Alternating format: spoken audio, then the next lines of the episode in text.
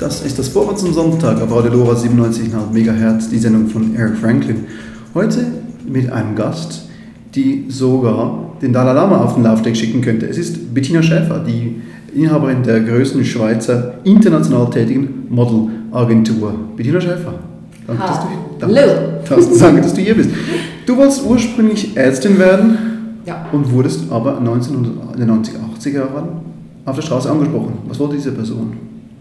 Ähm, tja, es kommt immer oft anders, als man es denkt.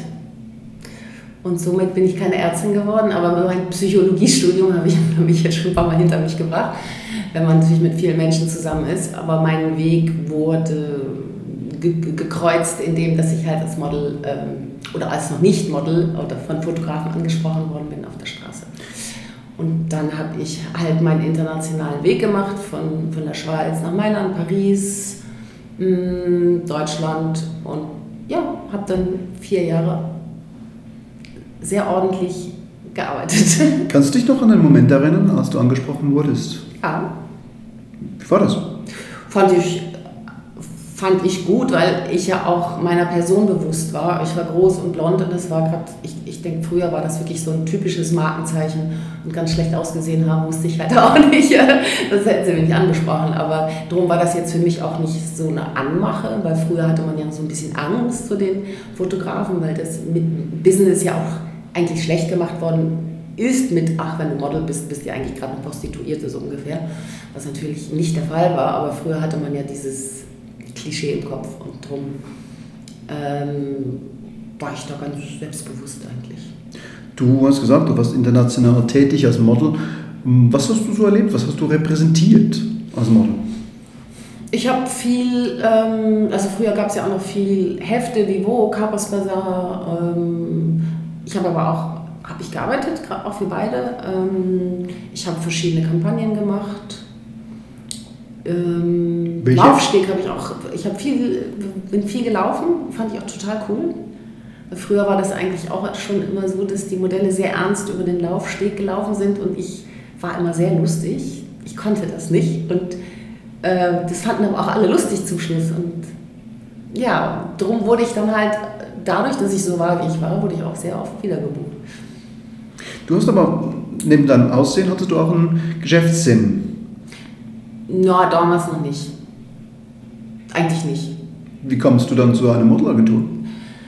Ähm, tja, gute Frage. Manchmal kommen die, mir kommen manchmal die Ideen und Gedanken von heute auf morgen in den Kopf und wenn ich das Gefühl habe, hm, wieso nicht, dann äh, bin ich da sehr hartnäckig. Und es war, glaube ich, so Ende meiner Modellkarriere, wo ich dann schon anfing, die Modelle zu fragen, hey, wollt ihr nicht in der Schweiz modeln? Ich habe dann eine Agentur und ähm, dann habe ich mit der Agentur einen Deal gemacht, dass ich Prozente dafür kriege. Und so hat das eigentlich angefangen. Und dann hat es sich ja, ein paar Monate später etwas ergeben, dass, dass, dass ich halt mit jemandem von heute auf morgen gesagt habe, ich fange jetzt einfach eine Modellagentur an. Wollen wollte ich das nicht, aber eben, die Dinge kommen halt, wie sie kommen, oder? Man weiß das ja nie so genau. Das war heute das erste Mal, dass ich persönlich in eine Modellagentur reingeplatzt bin. Ähm, wie geht das auf so eine Agentur? Wie geht es zu und her? Was macht man da? Oh, da macht man viel. Also wir haben ja ein relativ großes Studio mit zehn Mitarbeitern ähm, und ein großes äh, Fotostudio dazu. Das heißt, wir fotografieren unsere Modelle auch, also auch die, die wir suchen. Aber der größte Teil ist natürlich, dass Kunden uns anrufen oder eine Mail schreiben, dass sie gewisse Leute für ein Shooting brauchen, die wir dann raussuchen. Also jetzt mal grob, grob gesagt, dann wird das verschickt, dann werden die Bücher, die auf dem Web sind, verschickt und ähm, dann optioniert der Kunde, das heißt, er blockiert das Modell, ähm, bis er sich dann halt entscheidet, das Modell zu buchen. Und das sind halt ganz viele Wege, heute auch relativ kompliziert, weil Kunden immer noch einen extra Film wollen und Selfies und das noch und die Szene von dem Film, wo wir das Modell brauchen, bitte gerade am besten nachspielen. Es ist ein relativ großer Aufwand eigentlich, bis so ein Shooting zustande kommt. Also das machen meine Booker. Dann habe ich natürlich auch zwei Grafiker, ähm, Scouting und Development und eine persönliche Assistentin. Die suchen halt auch noch Modelle. Wir machen Gespräche. Ähm, die gehen auf die Straße. Wir, ähm, das Instagram, was bedient werden muss, TikTok und Co ja, da ist immer ganz schön was los. Und dann haben wir natürlich sehr viele Termine mit unseren Modellen, dass wir Gespräche führen, dass wir halt die Modelle, die ähm, wir einerseits finden, andererseits sich auch bei uns melden. Dann werden die eingeladen zu einem Shooting, was natürlich dann hier auch dauert. Also wir haben ein, zwei Tage pro Woche, wo wir halt wirklich die ähm, noch nicht Modelle, Commercial sowie auch andere Modelle einladen und dann werden die hier fotografiert und dann schauen wir weiter. Sie werden hier fotografiert, du bist selber, hast selber die Seite gewechselt, von vor der Linse zu hinter die Linse. Mhm. Du fotografierst selber und da, da warst du auch schon ähm, an, an, gewissen, an gewissen Orten. Ja, ich war ganz, muss sagen, doch eigentlich erfolgreich unterwegs. Ich habe mit Kinderfotografie angefangen, weil mich das sehr gereizt hatte, weil ich kam ja von der Mode und da hatte ich eigentlich gar keine Lust drauf. Und damals gab es A, wenig Frauen, also auf dem Business und Kinderfotografie gerade gar nicht oder sehr wenige. Und dann bin ich natürlich sofort ins, äh, habe ich mich da in, in, ein Nest reingesetzt und wurde sehr schnell gebucht. Und bin viel, bin eigentlich in der ganzen Welt umeinander gereist für verschiedene Produktionen. Habe nachher natürlich auch Mode gemacht und zum Schluss auch sehr viele Celebrities, Porträts, was mich persönlich am meisten interessiert hat, weil ich liebe es, äh, ja, den Mensch vor der Kamera zu haben und zu gucken, was kann ich da rausholen. Und äh, ich habe nachher sehr viele Celebrities gemacht, glaube ich, weil ja, A war ich eine Frau und B bin ich überhaupt nicht, nicht mich, mir, mir imponiert der Mensch nicht nur, weil er jetzt eine Celebrity ist, sondern ich sehe dann den Mensch und so behandle ich ihn auch und das mögen halt äh, gewisse Leute auch. Ne? Gerade so die Celebrities, die halt sehr gehypt sind, die immer nur, ah, sie sind, ah, toll und darf ich ein Autogramm und so. Ich, für mich war das immer ein Mensch. Und ich habe mich sehr gut mit den Leuten verstanden. Eine gehypte Celebrity-Person, die seinen eigenen Hype eigentlich nicht voranträgt, ist, vorantreibt, ist mhm. der Dalai Lama. Den hast genau. du ja un, in, hinten ja. vor der, auch vor der Linse gehabt. Ja, da hatte ich das größte Glück. Ich weiß gar nicht mehr, wie es dazu gekommen ist, aber ich durfte vier Wochen mit ihm mitreisen und ihn fotografieren. Das war toll und wir haben auch viel, doch immer wieder Zeit miteinander verbracht und, und lustige Geschichten auch gehabt. Und er ist immer so, er mochte das überhaupt nicht, dass, der hatte ja ein ganzes Staff an Leuten, die ihn beschützt haben. Und dann hat er mich oft genommen und gesagt, komm Bettina, wir gehen. Und dann ist er immer so ausgebüxt wie so ein kleiner Junge. Und äh, war natürlich ein Riesentheater jedes Mal, ne? Riesentheater. Aber ich habe ganz äh, sehr nette Situationen mit ihm gehabt und habe auch tolle Fotos von ihm. Es wurden dann auch einige gedruckt in verschiedenen Magazinen und ja, jetzt liegen die Negative bei mir im Keller und da muss ich, das muss ich jetzt auch unbedingt mal auffrischen und die mal wieder zu Papier bringen. Aber es war toll. Die Frage an jemanden, der oder die vier Wochen mit Dalai Lama verbracht hat, was, hast du was mitgenommen aus dieser Begegnung? Ja, du hast natürlich ein, ein, ein Spirit da, ein Energielevel, natürlich nicht nur durch ihn, sondern durch alle Leute, die, durch die ganze Stuff, die auch da ist. Ne? Du hast natürlich so eine Energy, Spiritualität, die dich halt um, um, umhüllt die ganze Zeit. Und das, da bist du halt immer so auf Wolke 7. Aber nicht, weil jetzt der Dalai Lama der Dalai Lama ist, sondern weil das Ganze halt, äh, das ganze Surrounding halt auch sehr spannend ist. Und ich habe für mich nachher noch gedacht, der Dalai Lama ist genauso ein Mensch wie auch die ganzen anderen Mönche, die auch ja, sehr bekannt sind teilweise. Und die sind eigentlich, das sind halt auch Menschen. Und, und, und ich, ich kann diesen Hype manchmal nicht verstehen. Ne? Also, Was tun eigentlich Fotomodelle? Stehen, sind, sind die, wie, wie es das böse Diktum sagt, äh, Kleiderhaken? Fleischige Kleiderhaken? Nein. Also, was, was ist, ein, was ist ein, ein Modell? Also, ein Modell äh, präsentiert natürlich schon auch Kleider, aber ähm, es ist natürlich heute auch ein sehr großer kommerzieller ähm, Teil da, wo gefilmt wird, also für, für Filmproduktion, für Werbeaufnahmen oder für Lookbooks oder ja, für, für Modeschauen. Aber Kleiderhaken finde ich jetzt so ein schlechtes Wort. I. Geht. was müssen denn, was müssen denn Mod Fotomodelle tun? Was müssen sie können? Naja, also sie müssen natürlich mal grundsätzlich die Fotogenität mitbringen. Ne? Das heißt, wir suchen die ja auch aus, die wir, wo wir finden, dass sie die Fotogenität haben. Sie müssen äh, auch ein Charisma mitbringen, also eine, eine, eine Ausstrahlung, Authentizität, äh, eine, ja, einfach ein, ein, also ein, ein Mädchen vom, wie nennt man die, ein Mauerblümchen hat nicht unbedingt Erfolg. Ne? Also es müssen schon Leute sein, die auch ein gewisses Selbstbewusstsein haben, die, die, die ja schlussendlich gern vor der Kamera stehen. Und das ist halt auch, der eine Teil ist das Aussehen, das andere Teil ist wirklich deine Art, dein Charakter. Und der muss halt schon gut sein. Der muss wahrscheinlich auch ausdauernd sein. Ja. So ein, wie lange ist so ein Fototermin-Tag?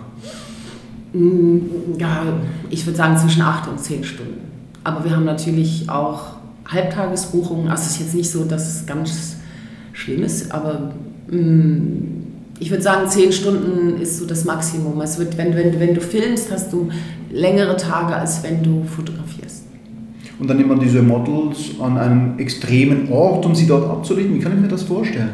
Naja, das, ist, äh, das kommt auch ganz darauf an, was du machst. Ich meine, heute gibt es ja sehr viele Online- ähm, sehr viel Online-Fotografie, das heißt, du bist einfach im Studio und da ist es dann wirklich Kleiderhakenmäßig, wenn ich das Wort nochmal gebrauchen darf, äh, weil du ziehst dich 50 Mal um, ja, ziehst ein T-Shirt an, einmal von vorne, von links, von rechts rum, next. So, und das machst du eigentlich den ganzen Tag. Das ist das, wo heute jeder kennt, wenn er in einem Online-Portal ist, wo es Kleider gibt.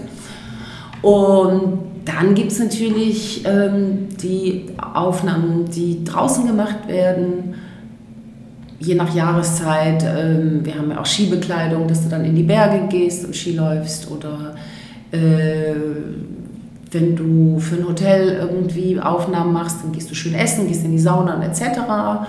Oder ähm, ja, du, du, du fotografierst im Museum oder halt auch, ja, ich meine, unsere Modelle, jetzt gerade zwei, drei Modelle von uns sind in Kapstadt, direkt gebucht von, von einem deutschen Kunden. Also das, äh, das, du kannst eigentlich auf der ganzen Welt fotografiert werden. Das kommt immer drauf an. Du hast gesagt, was sie mitbringen sollen, ist neben der Ausdauer und dem Charakter, ist ähm, eine gewisse Schönheit. Mhm. Und du hast mir vorhin erzählt, du, gehst, du bist schon auf die Straße gegangen und hast aktiv nach Models gesucht. Mhm. Wonach suchst du? Ja, ich mache das äh, sehr gerne im Sommer oder wenn die Leute etwas äh, weniger anhaben, weil dann hast du natürlich die ganze Figur, die du besser siehst als im Winter. Und äh, es, es gibt so einen gewissen Blick oder es gibt so ein gewisses klassisches Modelgesicht, wo wir sagen dazu klassisch, ja, dass du einfach Bones hast, also breite Wangenknochen, schöne große Augen, eine schöne Nase, schöne Lippen und das gewisse Etwas, also eine gewisse Modernität im Gesicht. Was ist Modernität? Ja, es gibt halt immer so Epochen, wo gewisse Menschen einfach irgendwo auch einen ähnlichen Look haben. Oder heute ist es halt auch ein bisschen mit der Diversity, dass sie halt nicht nur weiß sind, sondern halt diese, diesen Mix, den man jetzt halt hat, ne, der in der Schweiz auch sehr ausgeprägt ist, das ist auch sehr, kann sehr spannend sein. Also es muss eigentlich ein spannendes Gesicht sein, wo man halt Charakterzüge auch schon drin sieht, wo, wo eine gewisse Mimik ist, wo, wo ich finde, oh, das kann spannend sein. Ähm, die Größe, die ist entscheidend. Frauen 1,72, bei Männern 1,82? Ja, es ist heute auch nicht mehr so, dass wir da eine, eine Norm haben, aber grundsätzlich ja. Also ich bin nach wie vor der Meinung, umso größer, desto besser. Also nicht keine 1,85, bei den Frauen mit 1,82 danach wird es kritisch, weil es zu groß ist. Männern ist halt so ideal. Also Warum passen Sie, nicht, passen Sie nicht auf ein Foto? Doch, dann geht der Fotograf ein bisschen zurück, dann passt das Modell wieder drauf. Aber du musst ja immer äh, davon ausgehen, dass die Kleider, die du präsentierst, in den meisten Fällen, wenn es keine Werbung ist, die werden ein halbes Jahr vorher geschneidert und es ist immer eine Normgröße. Also das, ist, äh, das hat sich dann so eingebürgert auf gewisse Größen und wenn du natürlich dann zu groß oder zu klein bist, dann wird das schwierig. Also deswegen gibt es halt diese Normgrößen. Wo heute aber auch, ähm, wie gesagt, es, es, heute ist so ein bisschen alles possible. Wie steht es mit der Symmetrie des Gesichtes? Das wurde schon gesagt, dass die Symmetrie des Gesichts, wenn die linke Hälfte aussieht wie die rechte, dann ist es ein harmonisches Gesicht. Wie steht es zu dieser Theorie? Ja, das stimmt, dass das ein harmonisches Gesicht ist, aber wenn es zu harmonisch ist, dann ist es eben auch langweilig. Also viele Leute glauben ja, dass wenn man super schön ist, dass man dann auch super fotogen ist. Aber die meisten Modelle, die wirklich hübsch im klassischen Sinne sind und wirklich auch hübsch sind, die sind langweilig auf dem Foto, weil sie eben so symmetrisch sind. Und das Beispiel? ist das es ist immer noch Radio, deswegen. Ähm, Claudia Schiffer? Ja, Claudia Schiffer war nicht, also ich kann dir da gar kein Beispiel sagen, weil diese Modelle tatsächlich, die zu schön sind, gar nicht hochkommen. Also natürlich gibt es, von früher kenne ich da ein paar, wo jetzt die meisten vielleicht nicht mehr kennen. Schwierig, also es ist einfach dieses, also wir kriegen ja auch immer wieder von, von, von Leuten, sagen, oh, meine Freundin, die ist so hübsch. Und dann kommt die hier an und dann sagen, ja, die ist auch wirklich sehr hübsch, aber sie ist halt nicht fotogen. Weil du siehst halt genauso aus, wie du aussiehst. Und du veränderst dich auf dem Foto nicht. Ne? Das heißt aber, wenn du hübsch bist oder hast etwas zu große Nase oder vielleicht größere Lippen oder ähm, spezielle Augen, dann kannst du deinen Kopf nach links und nach rechts drehen und siehst du anders aus, dann siehst du spannend aus. Also eine gewisse Spannung im Gesicht ist wichtig. Fotogenität als Spannung im Gesicht, kann ich das so verstehen? Ja, also Fotogenität ist für mich eben nicht eine schöne Person, weil die ist schön, die ist nicht unbedingt fotogen, weil sie sieht einfach nur nett, schön aus. Natürlich braucht es das auch mal, aber die Menschen wollen halt schön und speziell, äh, gerade im Moment sowieso, schön, speziell, eben diverse, klein, groß, curve. Also im Moment ist ja sehr vieles gefragt, aber trotzdem musst du immer noch ein Gesicht haben, was ja eine gewisse, einen gewissen Stil, Klass, Klassifizierung halt, eine gewisse Klasse im Gesicht hat. Und einfach nicht langweilig. Weißt du, es muss eine gewisse Spritzigkeit sein. Wenn du so nett so hm, lächelst, dann ich, ich weiß nicht, wie ich das umschreiben soll, aber das ist halt das wirklich das ganz, ganz schöne, nette Gesicht, was schön ist, das brauchen wir eigentlich nicht. Was, was gibt es noch für ähm, Attribute, die gar nicht gehen?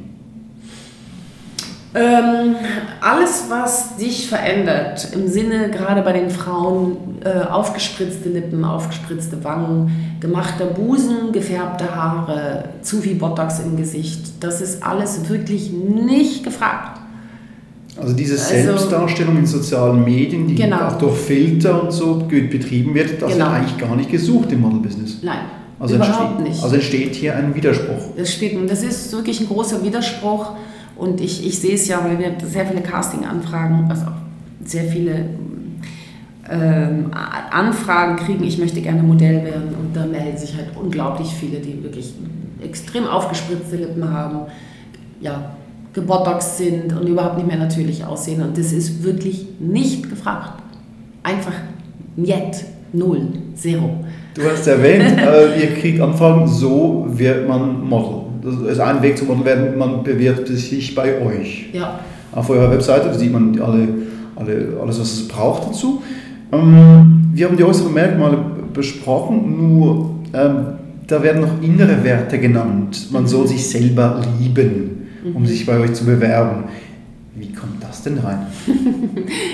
mag mich ja wirklich nicht daran erinnern, dass das bei uns auf der Seite ist, aber es hat natürlich trotzdem seine Berechtigung, weil ähm, wenn du musst schon, du musst ja auch was darstellen vor der Kamera, ne? wenn du dann so ein ganz scheues Reh bist und sagst, nee, ich finde mich eigentlich gar nicht schön, aber meine Eltern und meine Freunde haben gesagt, ich bin schön, deswegen bin ich jetzt hier, aber eigentlich bin ich überhaupt nicht schön und ich weiß gar nicht, ob ich das machen will. Dann hat die halt natürlich, die liebt sich nicht selber, der muss erstmal mit sich selber zurechtkommen. Ne? Also man muss schon eine gewisse Persönlichkeit haben. Also wir haben 16-Jährige, 17-Jährige, die wirklich eine unglaubliche Personality schon haben. Wir haben 30-Jährige, die kommen und sagen, ach, ich weiß eigentlich gar nicht, ob ich das jetzt machen will hier. Aber mein Mann hat gesagt, das wäre doch noch was für mich. So, also und, und deswegen, ich, ich liebe mich für das, was ich bin und ich glaube, diese Se- Selbstwertschätzung ähm, hilft dabei, auch cool vor der Kamera zu sein. Wie alt muss denn ein Model sein, um bei euch anzufangen? Naja, wir haben, ähm, wir haben natürlich auch Teens, die wir aufnehmen. Ist das legal? Ja. Das, die sind aber dann im Commercial-Bereich. Das heißt, äh, da ist kein Wir haben auch Kindermodelle. Ne? Also das ist alles legal. Bloß bevor ich ein Modell wirklich auf die, also wir haben ja den Commercial-Part und den Model-Part. Und bei der Commercial, wir brauchen ganz viele Teens für Werbung. Ne? Die werden, werden halt gefragt. Und wenn du aber als Model heute Karriere machst, dann solltest du 18 sein. Also wir nehmen die manchen, wir nehmen die dann mit 16, 17, wenn sie sich hier bewerben und wir sie gut finden, dann tun wir sie aber erst im Commercial-Bereich und erst wenn sie 18 sind, ähm, tun wir sie langsam in, in, in den Model-Bereich und bauen die dann auf. Und bevor die nach, ins Ausland gehen und international Karriere machen können, müssen die heute zwingend 18 sein. Und die müssen dünn sein. Nein, die müssen auch nicht dünn sein. Also natürlich ist es von Vorteil, wenn du so jung bist, dass du nicht, ich sag jetzt, curved bist, aber ähm, diese, dieser ganze Mythos von ich nur dünn und ganz schlank, das, oder das heißt Mythos, weiß ja nicht, aber es gab natürlich Jahre, wo das auf dem Business gefragt ist. Aber heute ist das nicht mehr wirklich eine Voraussetzung, dass du ein gutes Modell werden kannst. Das kommt darauf an, was für ein Modell du bist. Wenn du natürlich ein sehr fashiges, also jetzt sind wir wieder bei den Gesichtern, äh, fashionable Gesicht hast und du bist 1,78 groß und hast einfach 3-4 Kilo zu viel, dann sagen wir auch, macht ein bisschen Sport, guckt auf eure Ernährung, ist es besser für dich, dass du die 3-4 Kilo abnimmst. Aber dann sind die noch lange nicht spindeldürr, sondern die sind dann einfach sehr schlank. Und dann haben wir natürlich heute auch die Curve Models. Das ist die, die dann wirklich ihre Funde tragen mit einer Selbstsicherheit, da haben wir jetzt einige, die arbeiten alle sehr gut. Glaube, ihr tragt dann in Kategorien ein Ja. und Größe über 36, wie ich gelesen habe, heißen oder hießen Sugar. Ja, also ab ab 38, Zucker? 40. Wieso, Sugar. Wieso hießen die Zucker? Ja, weil ich so, ich weiß nicht, mit mir ist der Name halt nur so in den Sinn gekommen, weil ich dachte, ja, wenn man halt ein bisschen mehr isst, und da ist ja auch oft Sugar dabei, dann wird man halt Sugar. Dann hat man ein paar Funde zu viel, das war so meine Affination dazu. Und der, den, Die der, heißen jetzt aber Happy Size. Ne? Die heißen nicht mehr Sugar, die heißen jetzt Happy Size. und alle, die, die un- unter 36 gerade leider Größe haben, sind un unhappy size. Die sind nicht Ja, und die sind auch, Also Größe 36, 38 ist natürlich eine ideale Größe, aber wir haben wirklich tatsächlich auch Modelle, die dünner sind, respektive die einfach wirklich von Natur aus schlank, sehr, sehr schlank und sehr schmal sind, weil du kannst ja auch eine sehr schmale Hüfte haben und dann bist du halt bei Größe 34 und das ist etwas, was nicht gut läuft. Es ist schwierig zu dünn. Mit einer alternden Gesellschaft wir werden Rentner immer mehr zur Werbe, zum Werbepublikum Mhm. und da fragt sich auch, nehmt ihr auch ältere Menschen Und auf? wie? Und wie? Und wie? Und wen? Und wen und alles. Wir haben, ähm, also die Älteren sind heute fast mehr gefragt wie die Jüngeren. Also die Jüngeren natürlich auch im, im Fashion-Bereich, aber auch im Fashion-Bereich die Älteren. Also wir haben 80-Jährige, 85-Jährige, die für uns Modell stehen. Aber gerade, ich sage jetzt mal, das Alter von 30 bis 60 ist extrem gefragt. Also wir freuen uns immer über coole ältere Personen. Casting at scout-model.com. Mit diesem Werbespruch möchte ich in die Pause gehen und zwar, sie ist ein Model und sie sieht gut aus. Im Vor zum Sonntag auf Radio Lora die Sendung von Eric Franklin.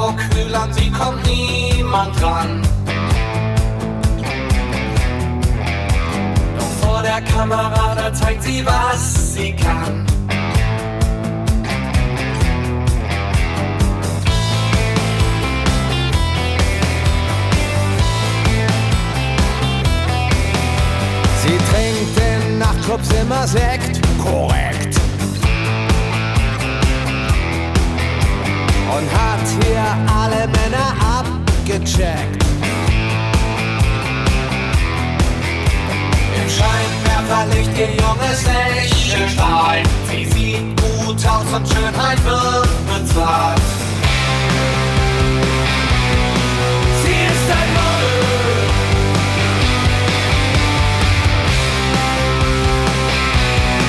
Sie ist ein Model. Sie stellt sich zur Schau für das Konsumprodukt. Und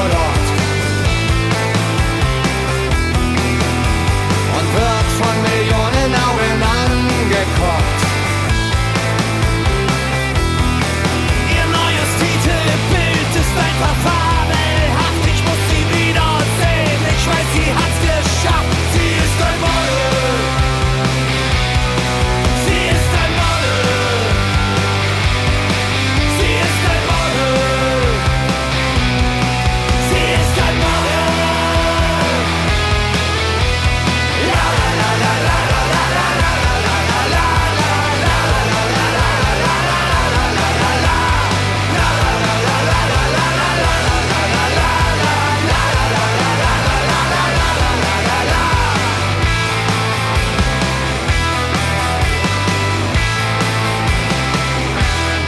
Ebenwo zum Sonntag auf Radio Lora 97,5 MHz. Bettina Schäfer, Model, äh, Modelagentur, Inhaberin, Fotografin und Bekannte des Dalai Lama.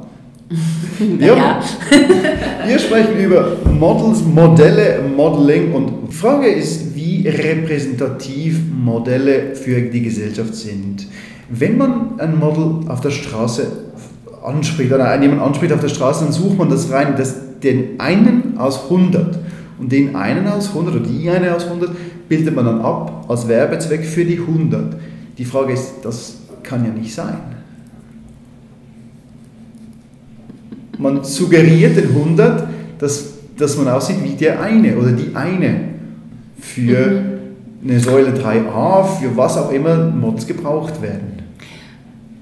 Ja, also ich glaube, ich meine, das war ja immer schon so. Ich meine, früher hast du die Leute in Filmen gesehen, ne, als es noch keine Fotos gab, da wurden sie gezeichnet. Also man hat immer Vorbilder.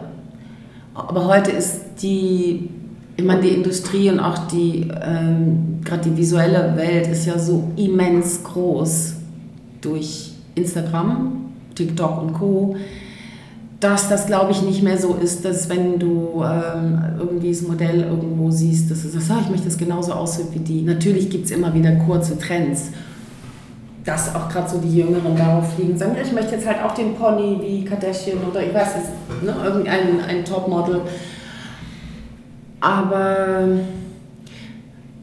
ich, ich glaube, dafür ist die Auswahl zu groß an allem und im Jeden, dass sich da irgendwo ein Trend durchsetzt. Also ich meine, früher war das der Filmschauspieler, ne? Wenn die so ausgesehen haben, dann wolltest du auch so aussehen. Oder hast dir das Poster dahin gehängt und hast gesagt, Mama, ich will jetzt auch das T-Shirt oder und heute, ja, heute sind es natürlich teilweise die Influencer, es sind die Modelle, es sind die DJs, äh, ja, es ist ein, ich, ich glaube, es ist ein breites ähm, Spektrum an Leuten, Eine, die man haben. eine kritischere Theorie würde sagen, dass die Models äh, eine Sexualisierung darstellen, dass man dann auch sexuelle Attraktivität ausstrahlt als Modell und dass dies einen, Antru- an, einen Anziehungspunkt darstellt. Das würde ich nicht unterstreichen. Ich glaube, das sind eher halt die Influencer. Ne? Oder auf Instagram ähm, gewisse Leute, die sich halt einen Namen machen. Also Die die, stellen das sehr, sehr viel eher dar als jetzt irgendwelche Modelle. Natürlich gibt es auch Modelle, die sehr sexy sind und mit ihrer Sexiness spielen, aber dass, dass das jetzt Model im Model-Business allgemein so ist, würde ich absolut verneinen. jetzt könnte man sagen, dass die Influencer diese Sexualisierung übernehmen und es den, Modeln, den Models leichter machen oder die- diese Rolle wegnehmen. Ja, schwierige Frage. Ich weiß es nicht genau. Ich glaube, man hat heute verschiedene Orientierungen, ähm, wo man sich dran. Also ich meine, ja, was, was man halt wirklich auf dem Instagram oft sieht, ist, dass die sich halt regeln mit ihren aufgespritzten Lippen, respektive sind ja auch die Filter, die das oft machen. Und das ist so ein bisschen so ein Hype, der dann halt auch wieder vergeht. Und wo die sich jetzt wirklich ähm, ihre, ihre Vorbilder suchen. Also ich glaube nicht so im Model sein. Es gibt halt wirklich, es gibt halt immer wieder Models natürlich auch, die dann halt eine Million Follower haben, weil sie halt auch sexy sind, weil sie sich auch so darstellen. Aber genauso, wie gesagt, gibt es Influencer, gibt es ähm, Schauspieler, die sich so darstellen, gibt es Sänger, gibt es ähm, whatever. Da gibt es ein großes Spektrum an Leuten. Das sind nicht nur Modelle. Dieses Spektrum hast du vorhin angesprochen mit der Diversität, sogenannte Diversity, ähm, wie das Feld sich verbreitet, also dieses Standard vergrößert wird in einer Gesellschaft, die sich äh, im Begriff ist, sich immer mehr zu individualisieren. Welchen Einfluss hat das auf deine Arbeit?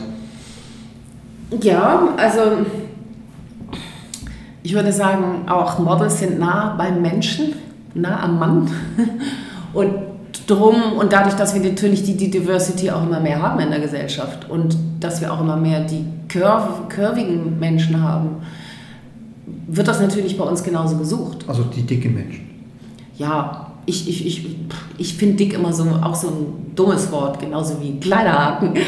Äh, Ich finde Curve oder rund, rundlich besser, weil ich meine, ich, ich persönlich finde das mega schön. Äh, Ich finde das viel schöner, wenn, wenn Modelle nicht so dünn sind oder ich meine, wir haben ja auch ein paar hier aufgebaut, die wirklich so sexy sind und also ich finde das toll, wenn man nicht so, so, so ein Klappergestell ist. Ähm, ja, und die, die Gesellschaft verlangt natürlich heute die Mix, die Dunklen, die Asiaten und überhaupt das Gemisch, weil wir haben das natürlich auch. Ne? Gerade in der Schweiz hat es sehr viel, aber auch in Deutschland, in anderen Ländern. Also ich würde sagen, die Blonden, die, die es ja früher ausgemacht hat, die braucht es im Moment am wenigsten. Die Blonden, die haben nun eine Sendung, zum Beispiel Heidi, von Heidi Klum Genau. hat die Sendung Germany's Next Top Model. Die läuft schon seit Jahren und hatte, hatte sie einen Einfluss auf das Geschäft? Ja, also ich glaube, sie hat das, ähm, sie hat das Model-Business salonfähig gemacht. Weil ich weiß noch, als ich angefangen habe und meine Agentur hatte und auf die Straße gegangen bin und gesagt, du hast Lust, Model zu werden, da war das eine unglaubliche Überwindung, jemanden anzusprechen oder wenn mich jemand gefragt hat, was du hast, ja, ich habe eine Modellagentur, uh, Das war ganz schlimm, so, also ich habe das fast nicht aussprechen können und habe mich in Grund und Boden geschämt. Und das ist natürlich heute überhaupt nicht mehr so ganz im Gegenteil. Oh, du hast eine Modellhand, oh cool. So, also sie hat sehr viel dazu beigetragen, dass das eine seriöse, ein, ein seriöses Business ist, wie jedes andere auch. Und ich glaube teilweise sogar seriöser wie viele andere äh, Geschäfte, die es gibt. Und das hat sie, ja, sie hat es salonfähig gemacht und dafür bin ich Heidi sehr dankbar ähm, dass man heute auch Eltern nicht erklären muss, dass wenn ihr Kind modeln möchte, ähm, dass das was ganz Schlimmes ist.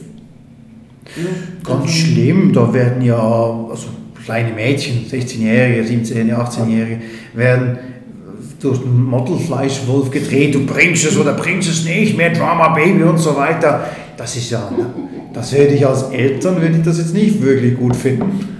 Oh, ich meine, ich kann nur jeden Eltern raten, wenn sie irgendwelche Kinder haben, die, die gut aussehen und das Gefühl hat, sie sehen gut aus, äh, zu modeln, weil ähm, das, dieses Business bringt natürlich unheimlich viel mit sich. Also wir haben zum Beispiel, also unsere Modelle, unsere internationalen Modelle, die wir eben auch international vermarkten, das sind 90 Prozent, 95 Prozent würde ich sogar sagen, sind Studenten oder die, die Matura machen. Das sind sehr intelligente Leute, das ist auch etwas, der Blick spielt natürlich eine große Rolle, habe ich vorhin vergessen zu sagen. Ne? Also wenn du, sorry das Wort, aber wenn du halt dein, dein IQ oder einen dummen Gesichtsausdruck hast, dann, ähm, dann sieht man das auf dem Bild.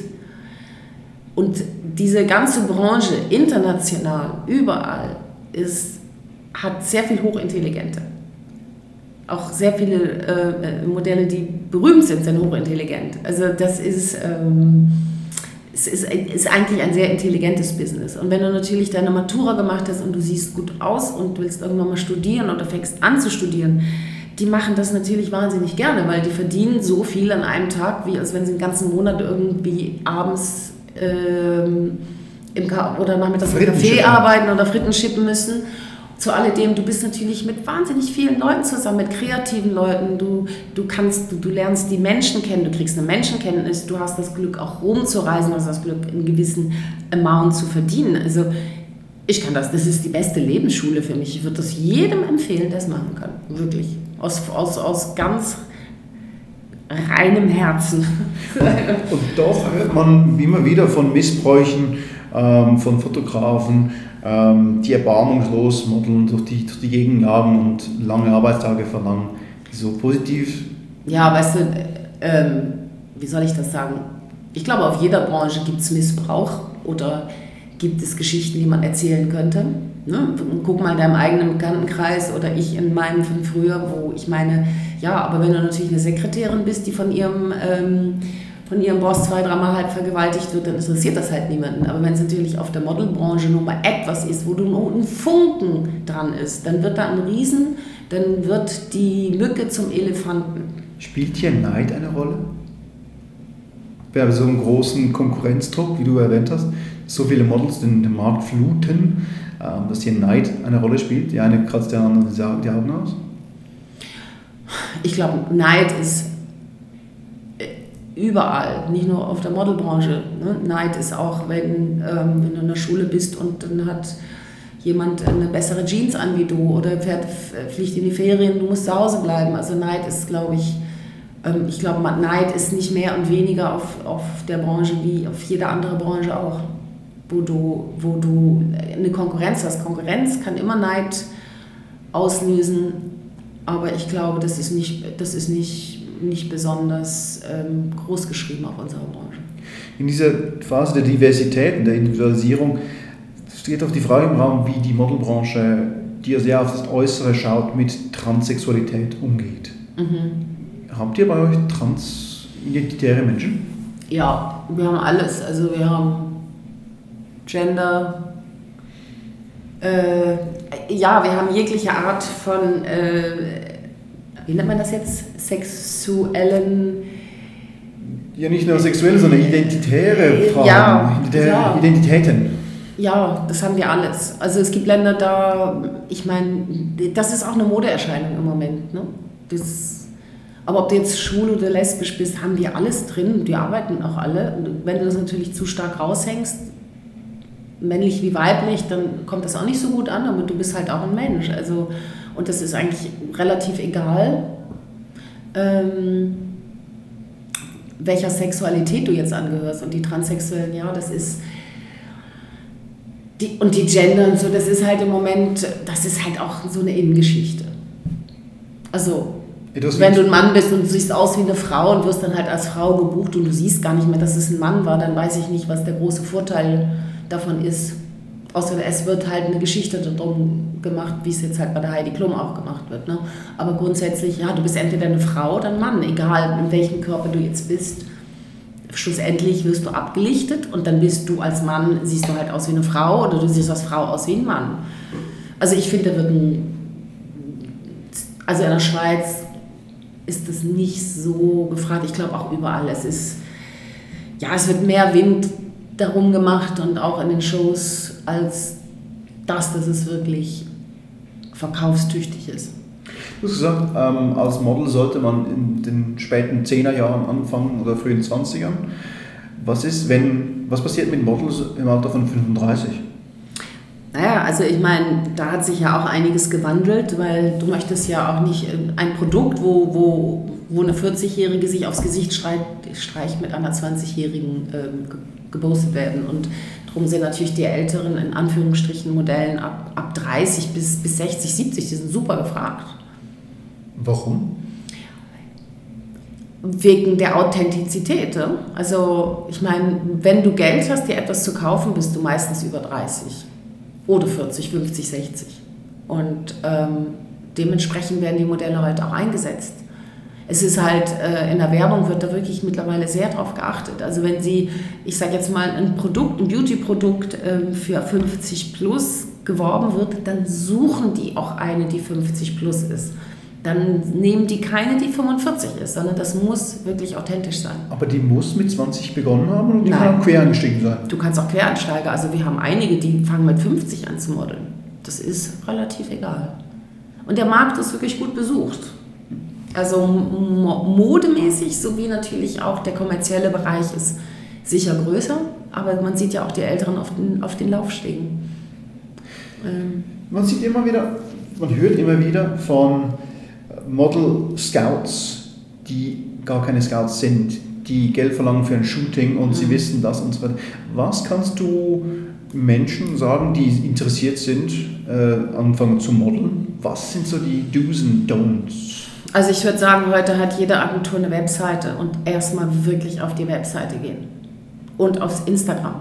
Ja? Also wenn eine Webseite gut geführt wird, dass News drauf sind, dass äh, die Bücher anständig aussehen, ähm, wenn das Instagram gut geführt ist, dann ist schon mal die, auch die Mitarbeiter anschauen, ist das ein Ein-Mann-Betrieb, dass man das so ein bisschen sich anschaut und dann weiß man eigentlich schon, ob eine Agentur seriös ist oder nicht.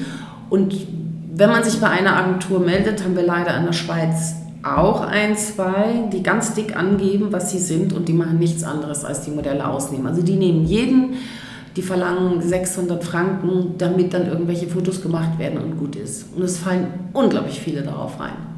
Also soll man nicht für ein Shooting bezahlen.